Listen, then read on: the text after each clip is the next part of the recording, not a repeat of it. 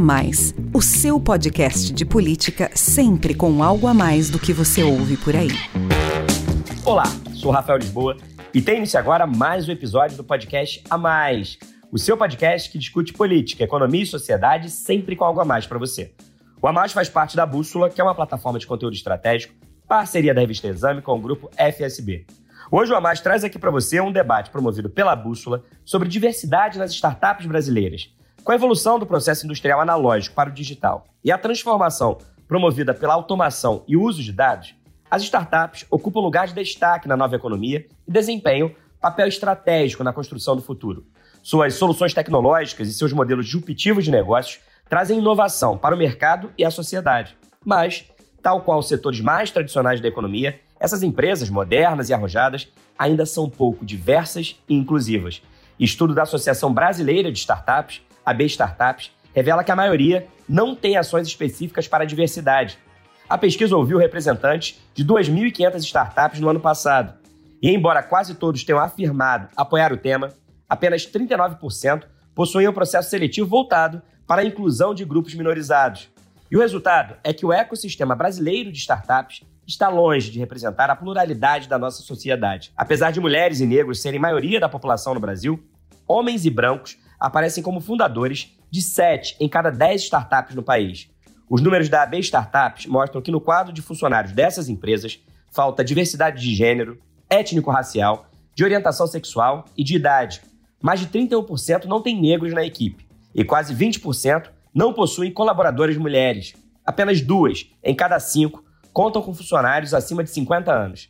E mais de 90% das startups não possuem pessoas trans e pessoas com deficiência nos seus times. Os indicadores deixam claro que a agenda de inclusão precisa avançar com urgência, com a adoção de políticas afirmativas e compromissos efetivos. Mais diversidade significa também mais vantagem competitiva, sobretudo para empresas em fase de crescimento. Negócios com equipes plurais, que têm diferentes origens, experiências e histórias de vida, são verdadeiramente inovadores e mais capazes de atrair talentos e conquistar novos mercados. Em uma hora de live no YouTube da Exame, debatemos a importância de tornar o ecossistema brasileiro de startups mais diverso e apresentamos iniciativas de empresas na busca por ambientes mais inclusivos e menos desiguais. Me acompanharam no bate-papo a Mara Moira, professora de literatura da Descomplica, escritora e ativista das causas feminista e LGBTQIA+. Aline Toreto, head de cultura e pessoas da 180 Graus Seguros. Nubenap, especialista em gestão de pessoas da Bitsu Brasil. E Pedro Berto, intraempreendedor na SaltPay membro do time expandido da Volpe Capital e cofundador do Favela Summit. Vamos ouvir. Bom, vou começar aqui o nosso bate-papo reforçando o prazer que é receber vocês aqui para debater um tema necessário, a diversidade, e cuja discussão precisa avançar. Eu fico feliz que a Bússola e o Exame tenham aberto mais uma vez esse espaço para a gente tratar dos desafios de representatividade de diferentes grupos. Mulheres, negros, pessoas com deficiência, 50 a mais, LGBTQIA+, comunidade da qual também faço parte. Desafios que ainda são muitos, na sociedade como um todo e especificamente no mundo corporativo.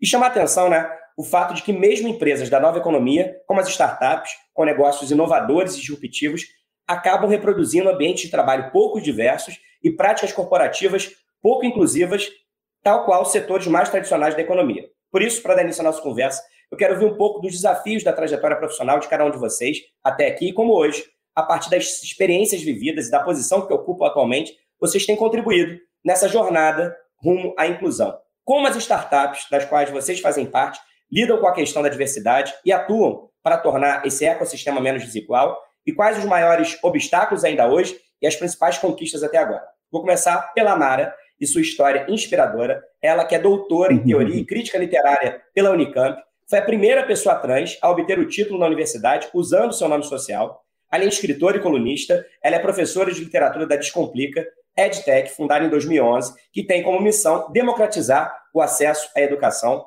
com aulas 100% online, oferece cursos preparatórios para o Enem e vestibulares, e por meio da Descomplica Faculdade Digital, disponibiliza cursos de graduação e pós-graduação com foco na empregabilidade de jovens e na modernização do mercado de trabalho.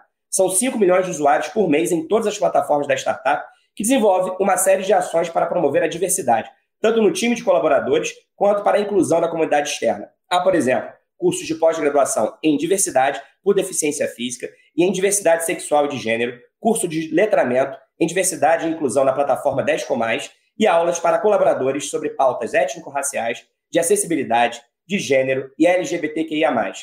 Existem ainda grupos de afinidade dentro da empresa para fortalecer as comunidades de pessoas negras, PCDs, LGBTQIA+, mulheres e mães. A Descomplica faz parte também do grupo de 47 companhias brasileiras que integram o MOVER, Movimento pela Equidade Racial. Amara, conta então para a gente um pouco da sua trajetória, os desafios superados e como tem sido a experiência na Descomplica. A gente viu no levantamento da B Startups, que eu citei aqui na nossa abertura, que menos de 10% das startups brasileiras têm pessoas trans nos seus times. Como mudar urgentemente esse quadro? E que projetos da Descomplica podem servir de inspiração para outras startups? É uma pergunta complexa, né? não, não, é, não é simples trazer aqui uma resposta. Quero falar um pouquinho sobre como foi a minha trajetória e aí usar um pouco desse, é, desse exemplo, disso como exemplo para pensar embates, obstáculos, dificuldades e como a gente pode também ir enfrentando tudo isso e transformando sociedade. Né? As empresas fazem parte da sociedade, não tem como a sociedade se transformar sem as empresas, e às vezes as empresas podem ser justamente aquilo que vai puxando né, essas transformações. Né? Eu costumo, inclusive, acreditar que quando essas empresas começam a se mobilizar por essas pautas, isso significa que essas, essas transformações elas chegaram para valer, né? porque aí as empresas estão tendo a necessidade de elas também se transformarem. Né? E eu fui parar no Descomplica de uma forma um tanto inusitada, sabe? Eu tinha acabado de participar de um TED Talk onde eu falei sobre o quanto, depois de ter feito a minha transição, né, era para mim um tanto impensável poder voltar a exercer o trabalho de professora dentro de uma sala de aula. Né? Eu falei que eu começo a minha transição em 2014 de forma oficial e coloco essa data porque nesse momento que eu pedi para a primeira pessoa me chamar de Amara, né, então, ou seja, esse foi o momento em que eu passo, me, me, me torno Amara para outra pessoa, estava ali no doutorado, né? e a partir desse momento eu comecei a imaginar que meu, os meus dias como professora tinham acabado. Né? E, é interessante que dez anos antes, quando eu estava no começo da minha graduação, eu não entendia nada ainda de literatura, estava ali fazendo letras na própria Unicamp, toda a minha, minha, minha trajetória foi lá. Né? Então, nesse momento, quando eu não tinha maturidade, minha idade, né, a faixa etária que diferenciava os alunos do ensino médio da minha faixa etária era era muito próxima, né? Eu tinha ali 20, 21 anos, os alunos tinham 16, 17, né? Então, ou seja, era uma faixa etária muito próxima, eu estava no começo do curso, não tinha maturidade, não entendia nada, não tinha ainda também uma capacitação anterior, uma, um currículo muito volumoso, e mesmo assim eu fui procurar emprego né, como professor, naquele momento ainda não tinha feito a transição, e fui contratado né, por uma grande instituição de ensino da minha cidade, Campinas. Então, ou seja, eu trabalhei né, no começo da minha graduação, já acreditavam que eu tinha condições de ocupar um espaço no mercado de trabalho, mas a partir do momento que eu faço a minha transição, mesmo estando numa das universidades mais importantes do país, fazendo doutorado, estudando um dos autores mais difíceis da literatura ocidental, né? então, é, mesmo sendo uma profissional muito mais qualificada, muito mais gabaritada e com condições também de lidar com esse ambiente da, da sala de aula, agora se tornava um ato de coragem me contratar e me colocar em sala de aula. Então, ou seja, 10 anos atrás não era preciso coragem, era só me dar a oportunidade, acreditavam já que eu tinha condições de estar naquele espaço, e a partir do momento que eu faço a minha transição, é preciso coragem para me bancar lá. Né? E aí eu falo sobre isso, então, e falo o quanto isso me fazia acreditar que eu nunca mais poderia voltar a ser professora, sobretudo em instituições é, é, privadas, né? Eu, tava, eu era professora naquele momento de cursinhos, mas cursinhos voluntários, assim, né? Então, ou seja, era trabalho voluntário. A gente, cursinhos comunitários, cursinhos de, né, que, que tentavam aumentar o acesso é, às universidades para pessoas em situações de vulnerabilidade. Então, nesses espaços, era perfeitamente viável que eu continuasse exercendo o papel de professora. Mas em instituições mais tradicionais, é, é, sendo remunerada pelo meu trabalho, isso era algo que eu não acreditava. E aí foi justamente o Descomplica viu esse TED Talk, né? Descomplica olhou e falou: Nossa, gostamos dessa profissional, né? É, gostamos do currículo dela, é, é, vamos conversar, e me chamaram para conversar, perguntar se eu tinha interesse em é, é, fazer parte do grupo. Isso foi 2017, já fazem cinco anos, e eu tô. É, eu fiquei chocada na hora. Assim, eu falei, como assim? Não consigo nem acreditar nessa possibilidade, né? E justamente eles me chamaram né, e disseram, né, acho que foi algo muito importante para mim também. Assim, vamos te colocar na sala de aula, né, você vai dar o seu melhor. Se você se mostrar uma excelente professora, você está blindada. Né? É, porque eu cheguei para eles e perguntei: e se os alunos se rebelarem, não quiserem ter aula de Machado de Assis com uma professora trans, o que, que vocês vão fazer? Eles, eles que é, cancelem o curso se eles não querem ter aula com uma professora excelente sobre Machado de Assis, é um problema deles, não nosso. Você está garantido aqui se você der o seu melhor, se você se provar uma excelente profissional. Então, eu precisei muito que eles mostrassem para mim que esse espaço podia ser meu também, né? Que eu tinha eles comigo, né? Que eles tinham feito uma escolha por mim, né? Para me sentir à vontade. Isso, isso diz muito sobre a instituição. Né? E, e aí a minha surpresa foi justamente que quando começaram as aulas, eu achava que, sei lá, as pessoas iam se rebelar, iam odiar, e de repente não tinha uma inundação de mensagem nas minhas redes sociais, de pessoas me marcando, dizendo o quanto foi importante ter uma professora trans. Nunca tinham tido uma professora trans. O quanto muitas vezes torceram o nariz e quando me viram, quando abriram a, a, a, a tela, né, e ver lá uma professora trans, torciam o nariz, mas quando me davam uma oportunidade, mudavam de ideia, né, quantas vezes eu não escutei, nossa, nessa, nessa aula de uma hora que você deu, aprendi mais do que no meu ensino médio inteiro, sabe? Então, eu, às vezes é, é um exagero que as pessoas fazem, mas é um exagero que é muito simbólico para mim, né? porque eu achava que esse espaço não me pertencia mais e de repente estou descobrindo que pertence sim, e não só pertence, né, como quanto mais a gente ocupa esse espaço, mais tudo vai se transformando. Né? Então, eu já estou aqui cinco anos na Descomplica e fazendo, é, é, fazendo parte da formação de inúmeras, já quase várias gerações de alunos. Assim, né? Então, isso é muito bonito, muito feliz que eles vão se acostumando com a nossa presença ali, a sociedade vai se acostumando com a nossa presença ali, e quando deixam de nos estranhar nesses espaços, é quando as transformações de fato ocorreram. Então, acho que para começo de conversa trazer esses pontos, mas mais para frente a gente vai trazendo outras questões para complexificar o debate. Amara, é muito importante ouvir o seu relato, a sua história. Várias pessoas aqui que estão acompanhando uh, o nosso bate-papo disseram isso aqui na, no YouTube aqui da Exame. É uma história linda e você vê, né, assim, que loucura que é isso. Você, ainda na graduação, ainda muito menos capacitada, tinha ali espaços abertos. E aí depois, quando você começou a sua transição, você achou que talvez, mesmo sendo uma doutoranda numa das universidades mais renomadas do país, estudando um autor extremamente complexo, como é Machado de Assis, você achou que talvez não tivesse mais espaço nas salas de aula por causa do estigma, do preconceito, da discriminação. E é muito bonito e inspirador ver a sua história, porque tudo que é preciso é uma oportunidade, né? Porque quando você começou a ocupar esse espaço, e as pessoas deixaram de estranhar, aí sim a sociedade está evoluindo enquanto sociedade, né? Você disse que é preciso que as empresas se envolvam, porque essa é uma transformação que tem que ser feita por toda a sociedade, né? Políticas públicas, governos, empresas e, claro, essas empresas da nova economia. Se elas são empresas mais modernas, mais arrojadas e por isso mesmo mais inovadoras, elas têm que trazer a inovação no seu conceito mais amplo.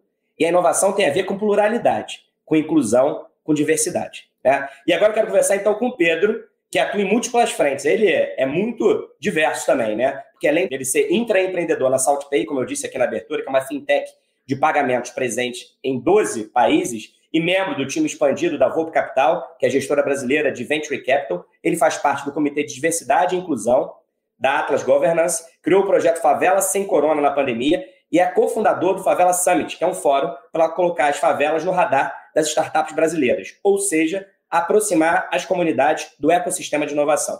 Ex-morador da favela Vila Autódromo, aqui no Rio de Janeiro, Pedro sabe como a educação e a tecnologia podem transformar a realidade de jovens da periferia e acredita, né, Pedro, que as startups podem e devem contribuir para tornar o mercado e a sociedade mais inclusivos. Conta então para a gente, Pedro, mais da sua trajetória, as conquistas até aqui e como é que você tem trabalhado junto às empresas e às organizações das quais você faz parte para a promoção da diversidade. E qual que é o papel das startups, empresas inovadoras por excelência, nesse processo? Brilhante a fala da, da Amara, e, e acho que, que uma das, da, das palavras que ficam fixadas na minha mente depois de escutar ela falando é oportunidade. Que basicamente as pessoas em, em alguma, algum tipo de minoria é, subrepresentada, na verdade, elas precisam de oportunidade para poder seguir em frente, trabalhar e, e, e provar que, que de fato são, são boas pessoas naquilo que elas se propõem a fazer. Bom, é, eu nasci e cresci numa comunidade carente do Rio. É, meus pais, obviamente, também não tinham muitos recursos, mas, mas duas coisas eles, eles ensinaram para os quatro filhos dele. Né? A primeira delas é buscar pelo conhecimento, a busca pelo conhecimento em si, e, e criatividade onde existe muita escassez. E como a gente morava na favela, era escasso muita coisa.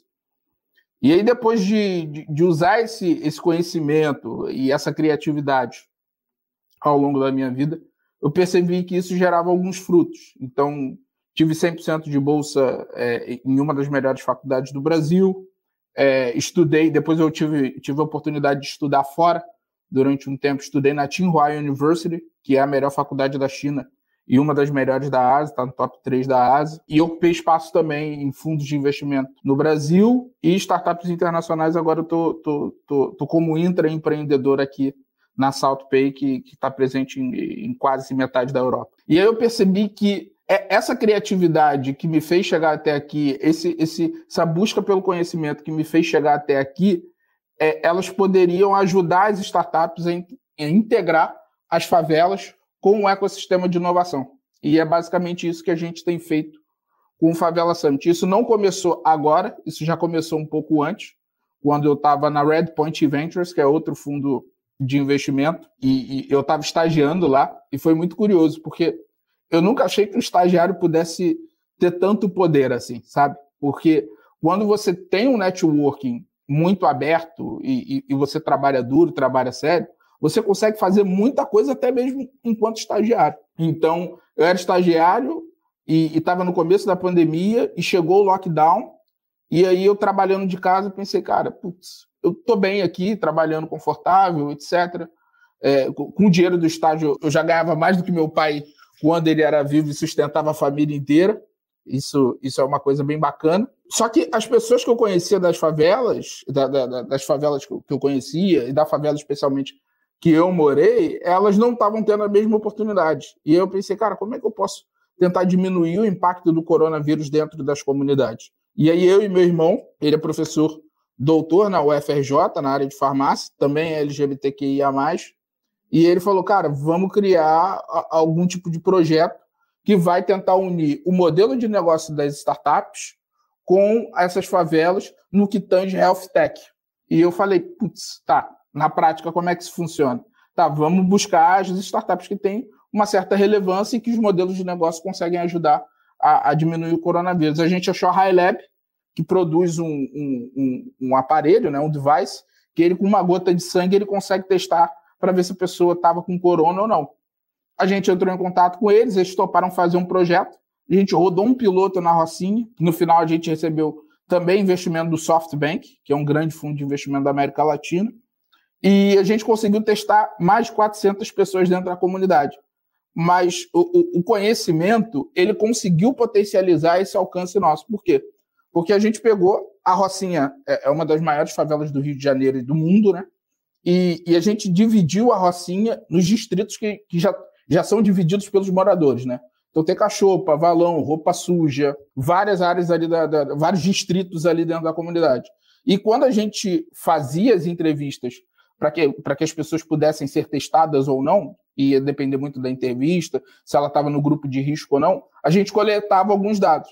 E com base nesses dados, a gente criou um dashboard, e nesse dashboard a gente conseguiu ver o índice de contaminação do Covid por distrito dentro da comunidade. Isso nem a prefeitura fazia. E também não era interesse da prefeitura fazer isso. Mas a gente conseguia chegar nesse nível de, de, de granularidade. Então, é, foi muito bacana aquilo que a gente fez. Eu falei, cara, isso não pode terminar aqui. Isso não pode ser uma iniciativa que, que só acontece e que as pessoas só unem esses esforços quando o Covid está aí, entendeu? E aí a gente criou o Favela Summit, que é um fórum para a gente discutir algumas iniciativas, e nesse primeiro fórum a gente vai fazer especificamente em finanças e educação, que são as duas, as duas frentes que mais quebram o ciclo de pobreza e, e quebraram o meu ciclo de pobreza. E aí a gente justamente pensou em fazer tudo isso para essas duas verticais no momento onde a gente não tem pandemia agora. É, quer dizer, tem pandemia, mas a pandemia está suavizada. Então, a gente se uniu para poder fazer esse projeto e dentro desse, desse fórum a gente vai ter dois dias de discussão mas antes dos dois dias de discussão, a gente já convidou algumas empresas para rodarem alguns projetos. Então, no dia do fórum, da discussão, dos painéis, a gente vai discutir não o que a gente poderia fazer, mas o que, que a gente já fez e como melhorar as coisas que a gente, que, que, que a gente já fez para que no próximo ano, para o próximo summit, a gente volte a discutir o que, que avançou, o que, que não avançou. Sensacional, Pedro, porque você conseguiu aí unir a tecnologia e a agilidade que as startups têm, essa flexibilidade que as startups têm, com esse potencial criativo que as favelas têm, né? Uh, outro dia eu tive uma conversa aqui com tava o Edu Lira da Gerando Falcões e o Preto Zezé e o Celso Ataíde da CUFA. E todos eles destacavam justamente isso que você falou, né? Que na escassez a criatividade se desenvolve. Então, na verdade, as favelas são centros de criatividade por excelência, porque na ausência das políticas públicas, né, da infraestrutura necessária, as pessoas se adaptam àquela realidade para poder superar uma série de obstáculos. Então, tem um potencial gigantesco que precisa, que precisa e deve ser explorado. Então, é muito bacana, muito inspiradora a sua história não só como você conseguiu quebrar esse ciclo aí de pobreza, mas como você, sendo uma pessoa que veio da comunidade, continua pensando como que é possível transformar a realidade daquelas pessoas assim como a sua foi transformada. Parabéns pela iniciativa. E agora eu quero ouvir, então, a Núbia, que tem quase uma década de experiência na área de recursos humanos e atualmente cuida da gestão de pessoas da Bitso Brasil. A Bitso é a plataforma de criptomoedas líder na América Latina, com uma comunidade de mais de 5 milhões de usuários na América Latina, 1 milhão só no Brasil. Ela foi fundada em 2014 e conta com mais de 600 funcionários em 35 países e que tem na promoção da diversidade um dos seus pilares fundamentais, pensando tanto na inclusão dos times quanto dos clientes. Por exemplo, a licença familiar oferecida pela empresa beneficia todos os funcionários que precisam de flexibilidade para equilibrar as necessidades de uma família que está crescendo, independentemente do gênero, do modelo familiar e se os pais são biológicos, adotivos ou afetivos. A Bitso entende que o uso das criptomoedas será capaz de redefinir o papel do dinheiro num sistema mais acessível e aberto, empoderando um público cada vez mais diverso.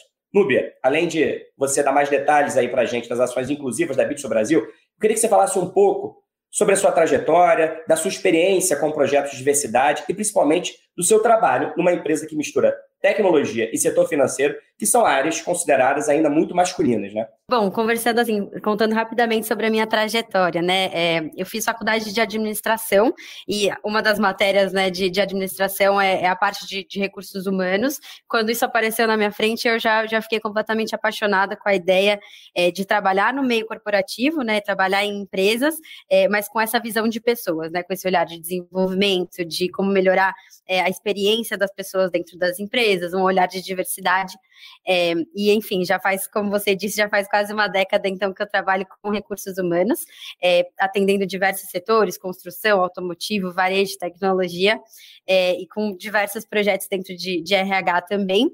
É, e, e, eu, ouvindo o Pedro, ele falou da, da, da palavra-chave oportunidade, e, e também me, me, remeteu a outra palavra, que é, acho que é coragem, porque, assim, no começo da minha, da minha trajetória, é, eu era né, mais jovem e mulher, é, e eu ia na, nas consultorias, na consultoria que eu trabalhava, eu ia atender clientes, principalmente do setor industrial, para apresentar projetos, para né, apresentar propostas de soluções aí para a parte de pessoas.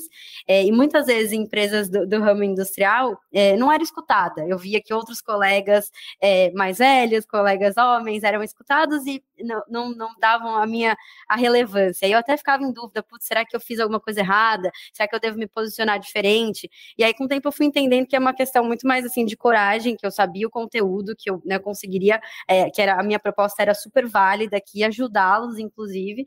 Então, com o tempo, acho que eu fui criando essa, essa coragem para essas apresentações, e é algo que hoje, por exemplo, eu não passo mais. Eu, eu não sei se acho que é um, um mix, né? Uma, uma evolução tanto da sociedade quanto uma evolução pessoal, é, que hoje eu não sinto mais, e também tem um, um pouco da parte do mercado de tecnologia que eu entendo que, ser, que é, um, é, mais, é mais aberto é, para essa questão de, de gênero. É, e aí, falando um pouquinho de, de hoje, né? Hoje eu sou é, People Business Partner na, na Bitso, é, então é uma, uma posição que, que cuida de todas as áreas de negócio com o olhar de pessoas. É, e eu comecei na, aqui na Bitso há um ano atrás, e uma coisa me chamou muita atenção é, quando eu comecei a estudar as criptomoedas, né? É, que é o fato de que os criptoativos, assim, por natureza, eles já surgiram para quebrar o status quo para mudar o mundo como a gente conhece, para trazer novas formas de enxergar o mundo, principalmente o mundo financeiro. E isso conversa dire diretamente com diversidade. A Bitso ela precisa de talentos diversos para que a gente faça com que essa virada de chave mundial para as criptomoedas, né? É, então, eu acho que isso foi foi algo que me chamou muita atenção e inclusive, me convenceu a vir para Bits e eu sou muito grata que eu fiz esse movimento de carreira. É, e falando um pouquinho também sobre algumas das práticas, né, iniciando aqui o, o papo das práticas da Bitso em relação à diversidade, é, o, o, Pedro tocou no, no, assunto de pandemia e me lembrou disso, né? A Bitso ela já tinha uma estrutura propícia para ser uma empresa 100% remota, mas a pandemia fez essa, essa virada de chave, né? E, e hoje, então, somos 100% remotos e a gente decidiu decidiu que a gente pode contratar bitsonautas, que né, são nossos colaboradores, em qualquer lugar do mundo. É, e isso resultou em contratar mais de 35 diferentes nacionalidades. É, então, isso traz uma diversidade cultural, de experiência de vida, de pensamento, de crenças, racial gigantesca, né? Porque a gente tem essas pessoas em 35 de, é, países diferentes, com fusos horários diferentes, e a gente trabalha de forma assíncrona ou síncrona, e todos os dias, eu pelo menos aprendo todos os dias com esses diferentes backgrounds. Você ter a oportunidade de trocar com pessoas de 35 países diferentes, isso é bom para o time e é melhor ainda para a empresa, né? Porque tem uma, uma riqueza de troca aí e por isso mesmo a empresa é muito mais criativa e inovadora. E aí, Nubê, você falou dessa questão de coragem, né? Assim, e acho que coragem é uma palavra fundamental, um norte quando a gente pensa nessa jornada rumo à diversidade, porque a gente precisa ter coragem para quebrar o tempo todo com preconceitos estruturais. Porque é fundamental, porque existe machismo estrutural, racismo estrutural, LGBT, que e a mais fobia estrutural, enfim. Então, a gente precisa de coragem e continuar insistindo, né? Assim, porque quando a gente é, passa a militar cada vez mais pelas causas da diversidade e da inclusão, às vezes a gente é considerado até meio chato, né? Ah, lá vem ele de novo com esse papo, e aí as pessoas tentam desqualificar, chamando de mimimi, mas não importa. Mimimi é aquela dor que não dói na gente, né? Então, assim, aí fica fácil caracterizar como mimimi e estigmatizar. Então, o negócio é continuar quebrando esses preconceitos todos com muita coragem, como você disse aí, Núbia. E agora, quero ouvir também a Aline, que é head de cultura e pessoas da 180 Graus Seguros, InsurTech, que atua no modelo B2B, B2C, e que, por meio da tecnologia, está revolucionando a forma de distribuir e consumir seguros no Brasil, fundada em 2020, a startup desenvolve produtos que atendem às necessidades dos consumidores, de seus parceiros de distribuição, de forma totalmente digital, trabalhando desde a fase da descoberta de um produto até seu desenho final, sendo responsável pela oferta completa, faturamento e atendimento ao cliente. Uma das principais crenças da 180 Graus Seguros é no debate de ideias e, por isso, valoriza a pluralidade de estilos, modelos e pensamentos. Daí, seu apoio às pautas de diversidade e inclusão junto aos seus colaboradores, stakeholders e clientes. Aline, eu gostaria então de saber mais da cultura organizacional inclusiva da 180 Graus Seguros e ouvir também mais da sua experiência como gestora de recursos humanos há tantos anos nessa jornada aí da diversidade no mundo corporativo.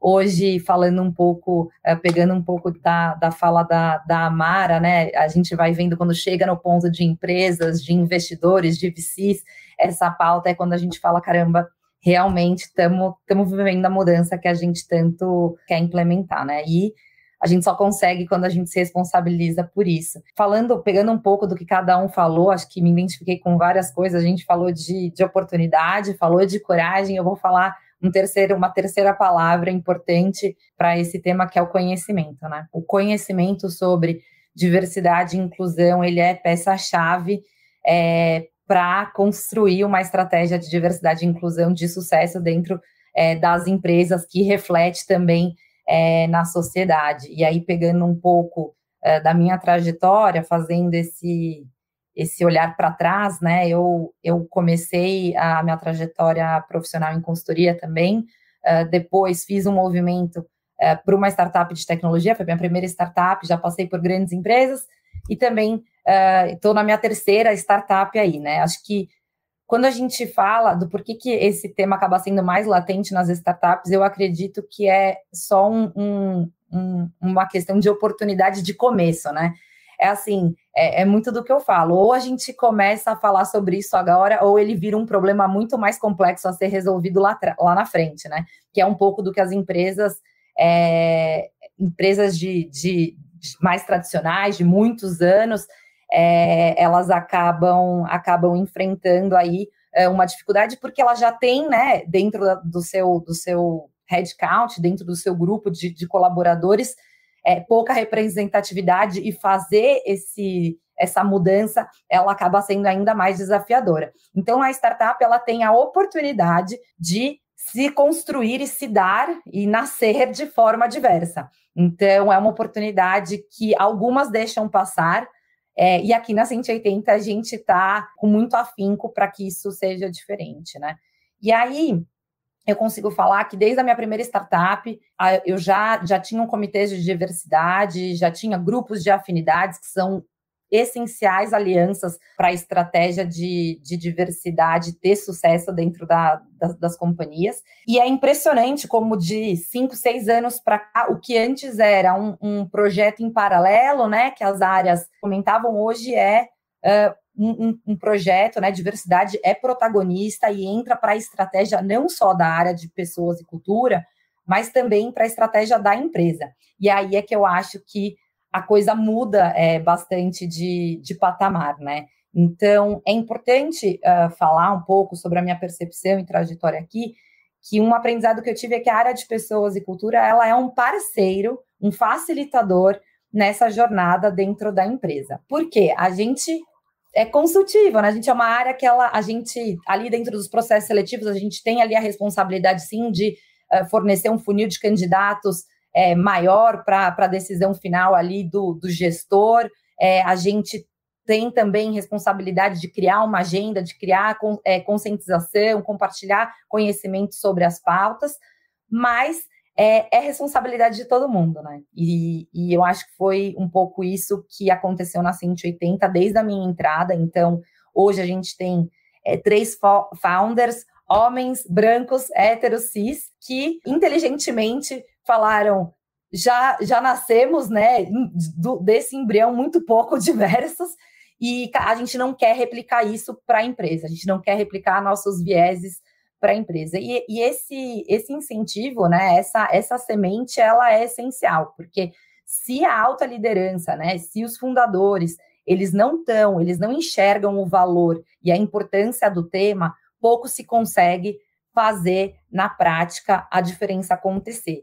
Então, na 180, eu falo que isso nasce muito dos fundadores e, e, foi um projeto, um dos principais projetos da área de People desde que eu comecei. Então, eu entrei na 180, a gente tinha 23 pessoas, menos de 2% é, de pessoas não brancas, por exemplo, na, na 180, e depois de começar a traçar uma estratégia, a gente hoje está aí com mais de 30, é, 33% de representatividade racial é, na 180.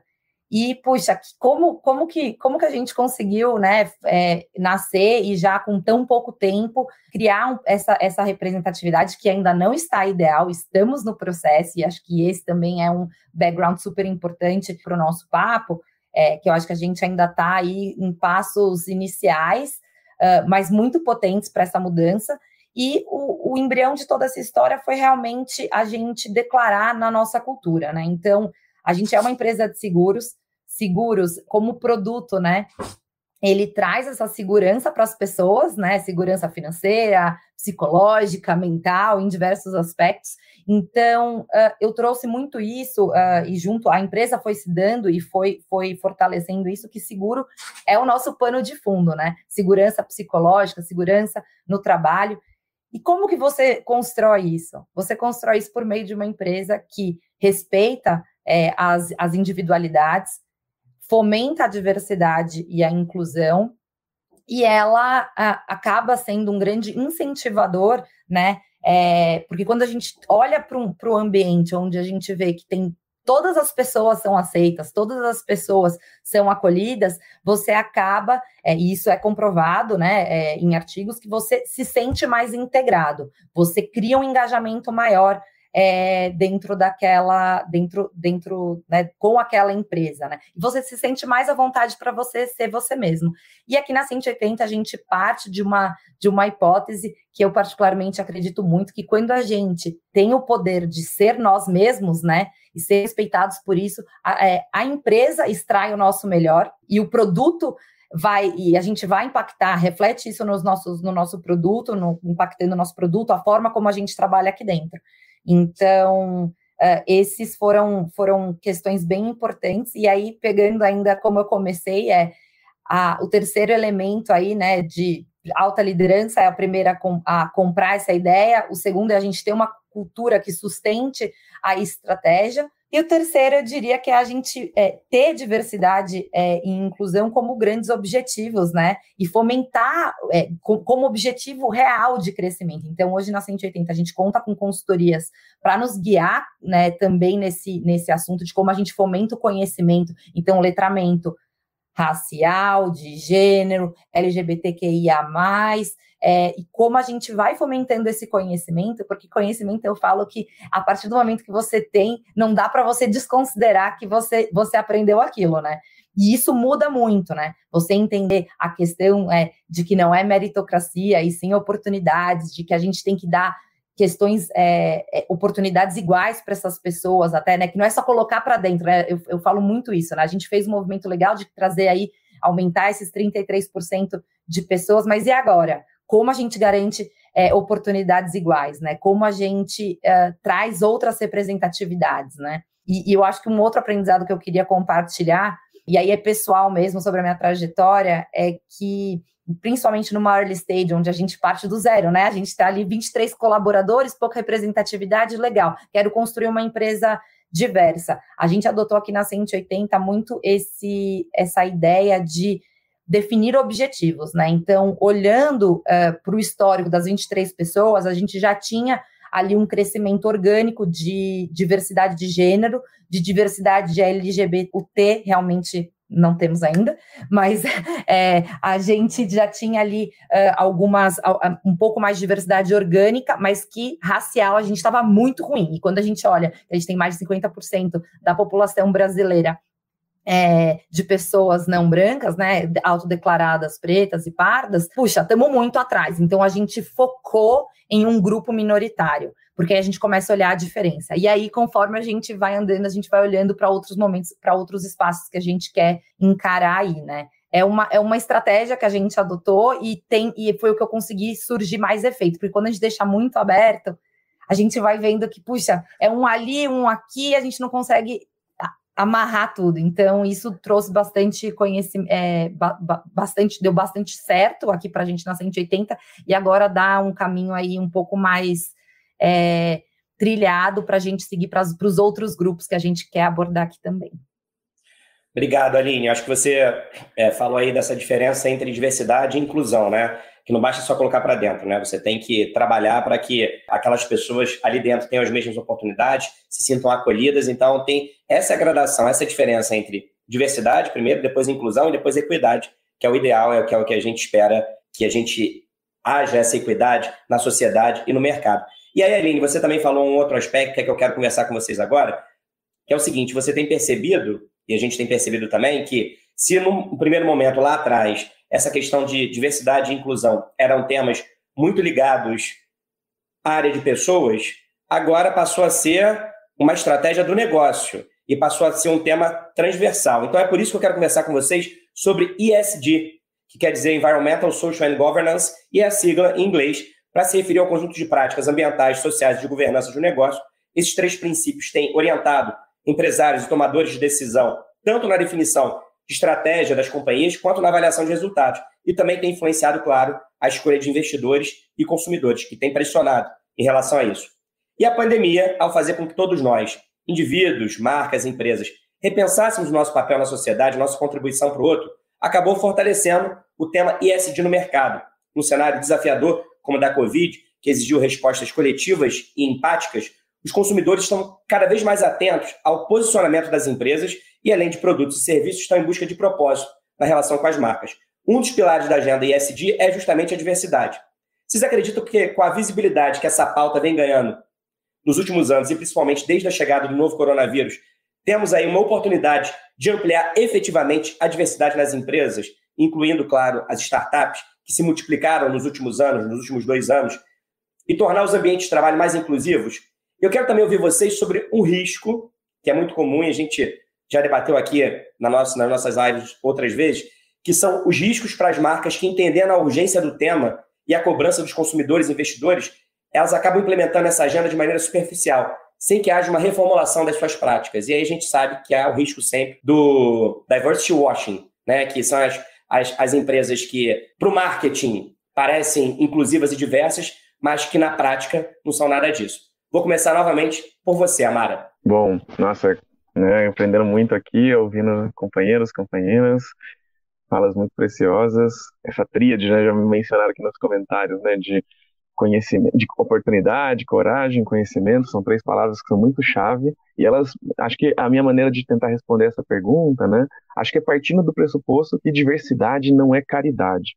Eu acho que na mente de muita gente, de muita empresa, inclusive, essas empresas que estão fazendo isso de uma forma equivocada, elas estão entendendo que é, ah, não, ter um ambiente um pouco mais diverso seria uma forma de uma caridade, assim, não, ah, estamos aqui numa posição de privilégio, então a gente dá aqui um dinheirinho, dá uma, uma oportunidadezinha, né, mas não é, não entenderam exatamente o que significa isso, né, quando a Núbia falou sobre estar num ambiente de trabalho com tantas nacionalidades, com tantas culturas, com gente de tanto background, é, é isso é excelente, sabe, a gente pensa, a gente fala muito sobre isso, né, a importância de viajar, de conhecer outras realidades, de estudar realidades realidades distantes da sua, né, de sair do seu umbigo, né, de sair desse mundinho limitado em que a gente vive. Porque, por mais complexa que a nossa vida seja, ela ainda é limitada quando a gente pensa na complexidade da possibilidade tanta, das tantas possibilidades de existência que existem por aí, né? E, e aí então quando a gente fica só limitado a ver por esse olhar, né, a, a, gente tem muita dificuldade de se colocar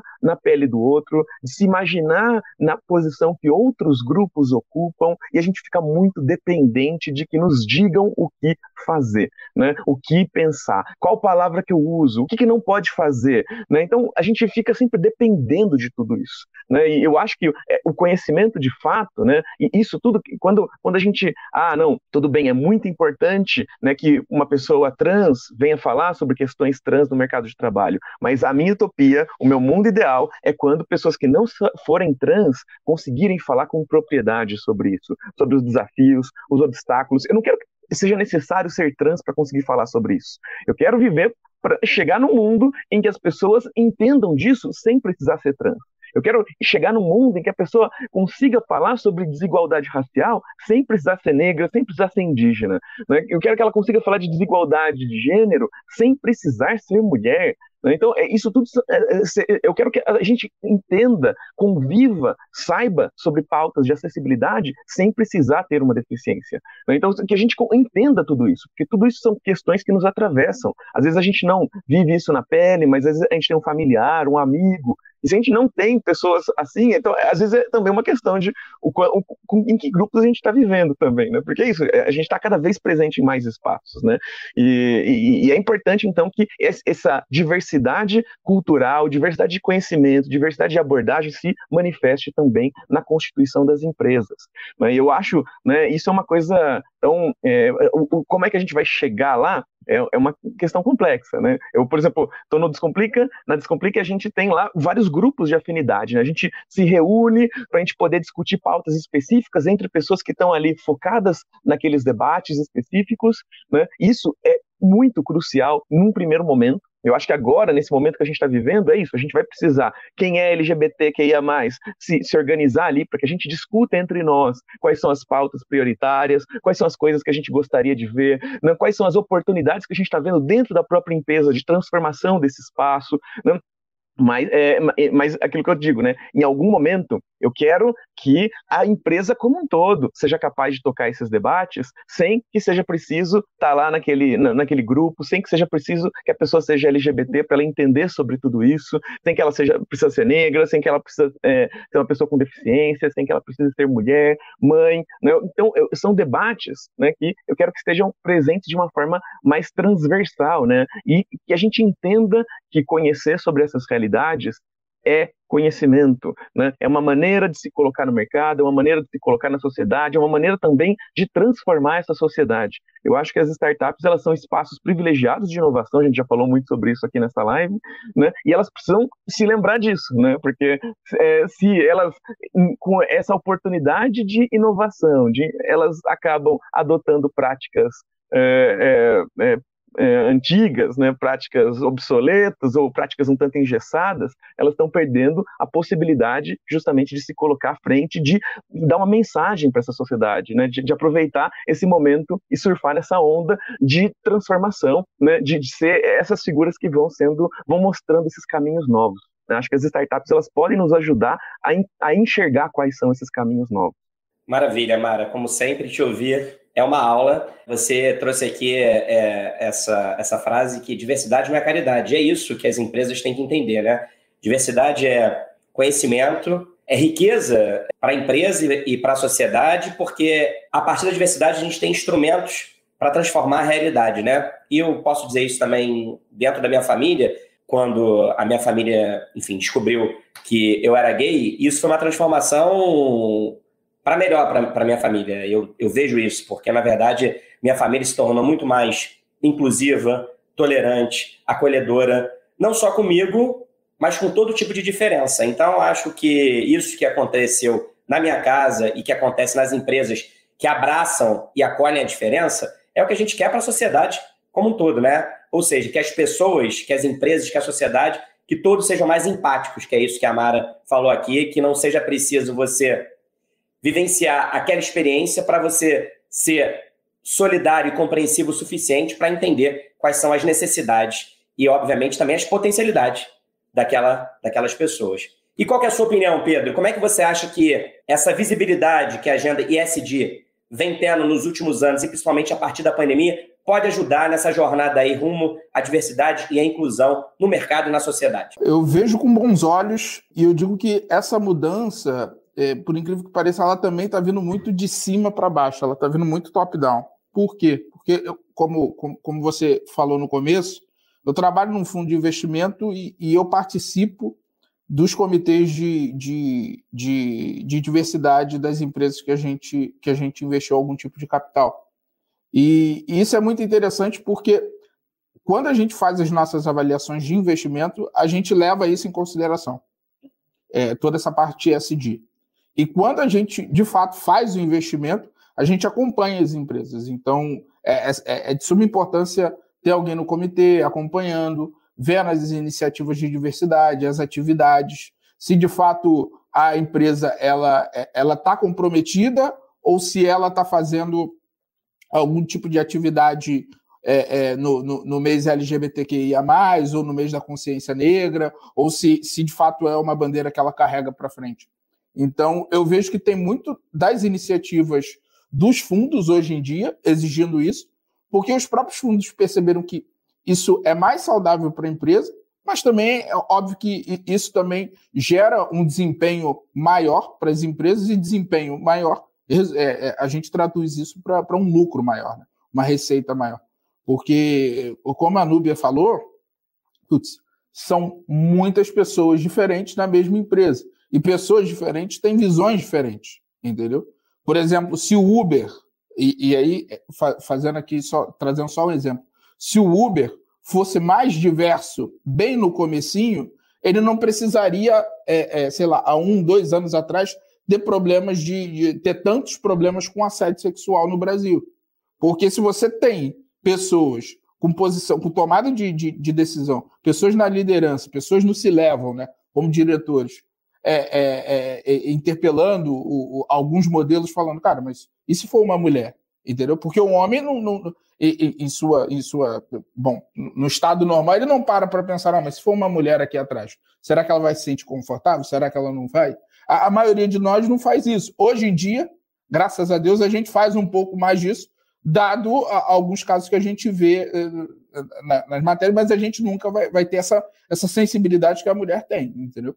Então, então, graças a Deus, isso tem mudado bastante. E os comitês de, de, de, de, de diversidade ajudam imensamente, não só na diversidade dentro das empresas, mas também a empoderar mais as pessoas que participam e, e, e as pessoas que fazem parte da empresa para poder trazer esse tipo de discussão, não só no, no, relacionamento interpessoal das pessoas, mas também nos modelos de negócio dentro das empresas. Pedro, acho que você trouxe aí é, as diferentes camadas em que a diversidade e a inclusão devem ser tratadas, né? Quer dizer, tem dentro ali do, do C-level é fundamental que você tenha essa pluralidade, porque aí são pessoas com visões distintas que podem ajudar na tomada de decisão e aí fazer com que o negócio avance, não só em relação a, como você disse, a interação dos colaboradores, mas também pensando aí em termos de lucratividade e sustentabilidade financeira, né?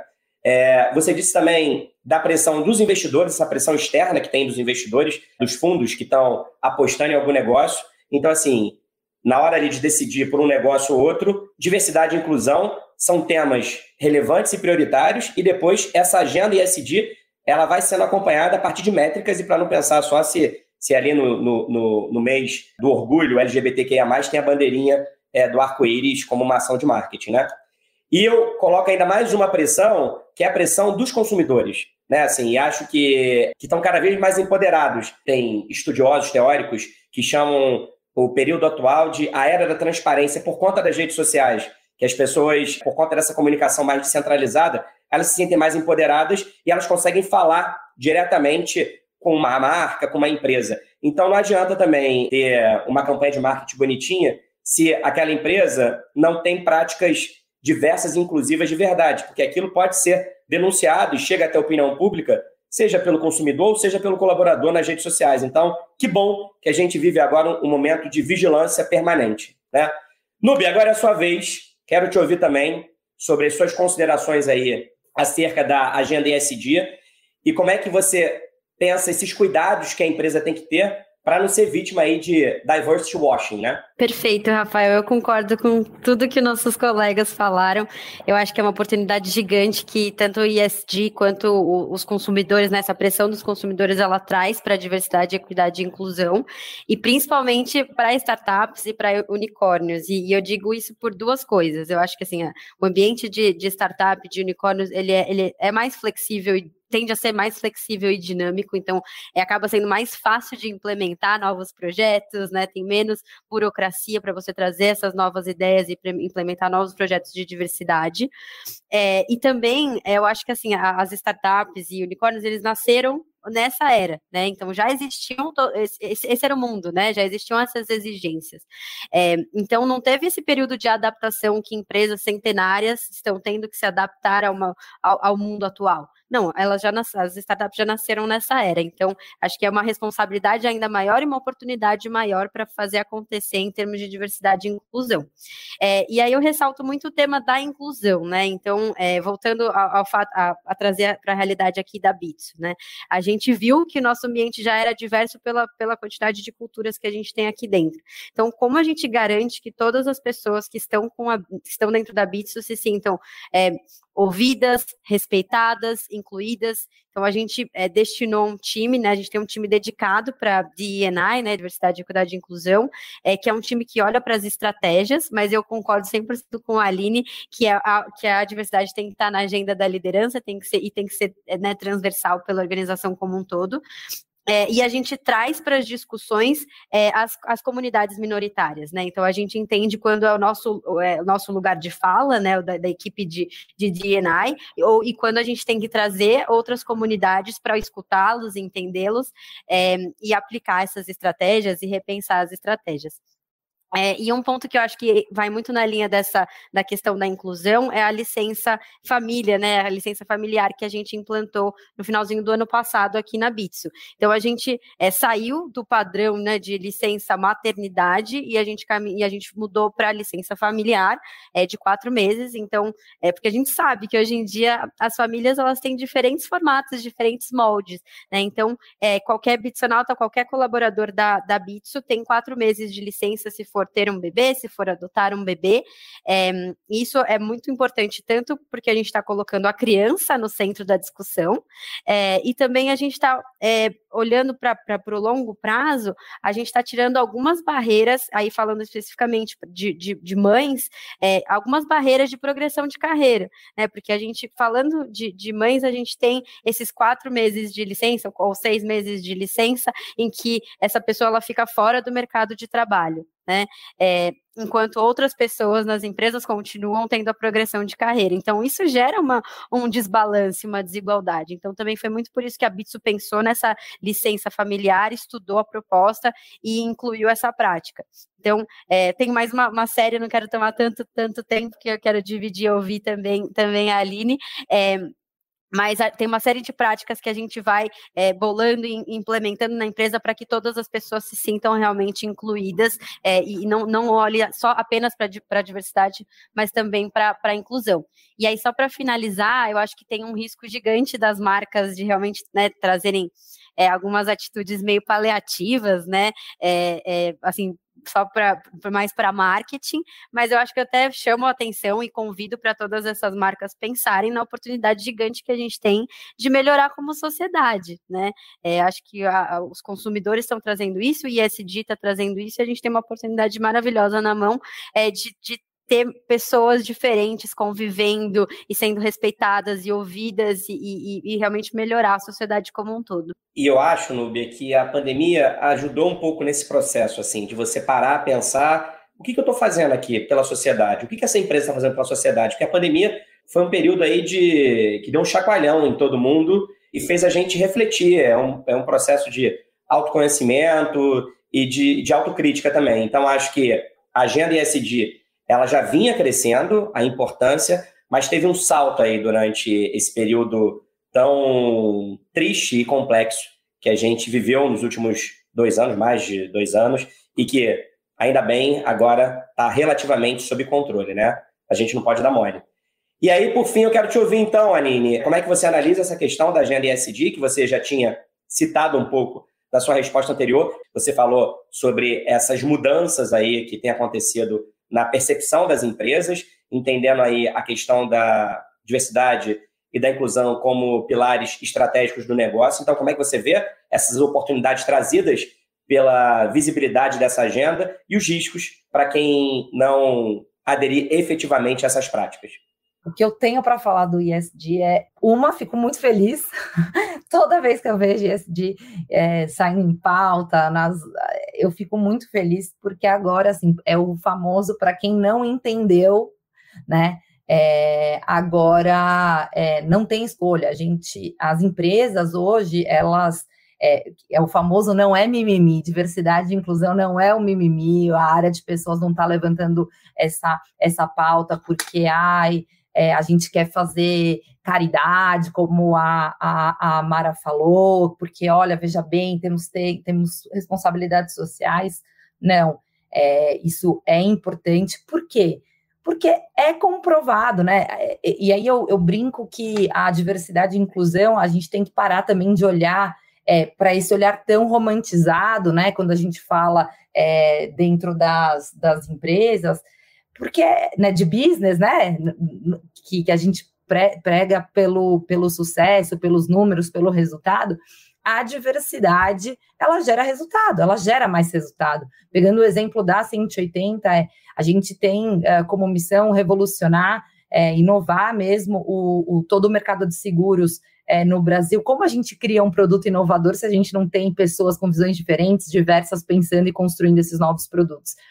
Se a gente não tiver pessoas diversas, a gente literalmente vai fazer o que a Mara comentou, que é mais do mesmo, mais do que todo mundo já está fazendo, porque são as mesmas pessoas, são as mesmas cabeças, das mesmas, mesmas trajetórias profissionais construindo aquilo. Então, o ISD ele vem para falar de todas as de todas as esferas é, que não tem mais mais para onde para onde ir. E aí, pegando a pergunta sobre o diversity washing, é, eu, eu, eu para mim, eu, eu vou resgatar e reforçar o meu ponto do, do conhecimento, porque é, quando a gente cai no diversity washing, na minha opinião, é, a, a, a gente começa a criar programas porque entendemos as necessidades, entendemos as pressões. É, hoje, quando a gente, principalmente no segmento de tecnologia, a gente é cobrado por diversidade no processo seletivo. Os candidatos, eles perguntam, questionam e querem entender como a gente atua com relação a esse tema lá dentro, eles sendo ou não de um grupo minoritário, né? É, as pessoas têm esse interesse, as pessoas não querem mais fazer de um grupo pouco representativo, as pessoas não querem mais não serem provocadas, né? E aí, uh, essas empresas elas criam programas, elas criam estratégias para aumentar, para sair bonita na foto, né? Do LinkedIn, para não, não, não, receber lá é, todos as, os comentários negativos no, no, LinkedIn quando posta a foto. E aí, a, e só que a, esquece da outra ponta, que é a ponta da conscientização e do conhecimento. Por quê? Hoje a gente vive né, é, com, com questões é, desse tema diversidade e inclusão que são totalmente estruturais e estruturantes. Enquanto a gente não barrar o estruturante e as pessoas reconhecerem os seus privilégios e entenderem que elas fazem parte, elas só estão onde estão por conta né, é, desse, dessa estrutura que levou ela a estar e que ela é sim responsável por mudar essa situação, muito dificilmente as empresas elas conseguem realmente implementar a diversidade em todos os porque enquanto os tomadores de decisões não foram não forem diversos, né, não, não tiverem essa pauta, né, como o Pedro comentou, né, tiverem mulheres lá tomando a decisão, tiverem pessoas representantes do, dos grupos minoritários, as pessoas não estão pensando, eles não pensam, né? É, homens brancos, héteros, cis, eles, é, se eles não se movimentarem, que são as pessoas que ocupam hoje esses lugares em obter conhecimento e entender que ele é sim Uh, um, ele, ele ocupa uma posição de privilégio, ele tem responsabilidade sim em, em desmontar essa estrutura e, inclusive, para o seu próprio business ter um melhor resultado, é, realmente aí fica só só na foto. E aí, e aí são vários, os, e os problemas, é arriscado sim, né? Até respondendo qual é o risco, é super arriscado, porque as pessoas que estão dentro, é, que fazem parte desses grupos, podem sofrer uma série de, de retaliações no seu dia a dia, impacta a saúde mental dessas pessoas, elas têm menos oportunidades, é, tem, e muitas vezes as equipes que recebem essas pessoas não estão preparados, então é, é, não estão preparados, não têm conhecimento sobre isso. Então a estratégia ou ela é transversal e ela vem como uma decisão de cima para baixo, mas com entendimento do porquê estamos fazendo isso e não é só para fora, e sim uh, para mudar toda, todo um sistema e trazer mais resultados para a gente, ou realmente é, é, é, um tiro que pode sair pela, pela culatra. Você falando aí, né, Aline, dessa questão dos privilégios, que enquanto não houver, de um lado, os grupos que são subrepresentados e precisam de conhecimento para poder se empoderar e lutar por mais inclusão e diversidade, é fundamental que o, os grupos privilegiados entendam o lugar de privilégio e parem com essa falácia desse discurso de meritocracia, que só faz sentido numa sociedade onde todos tivessem as mesmas oportunidades e saíssem dos mesmos lugares, né? Como isso não acontece, a gente eh, sabe que é fundamental que haja políticas afirmativas e que haja, assim, diversidade e inclusão sendo pensadas nos níveis mais estratégicos e de tomada de decisão. Você acabou de ouvir o debate da Bússola sobre diversidade nas startups e a busca urgente e necessária por um ecossistema mais inclusivo. Obrigado pela sua companhia até agora e a gente se encontra novamente na próxima semana. Tchau!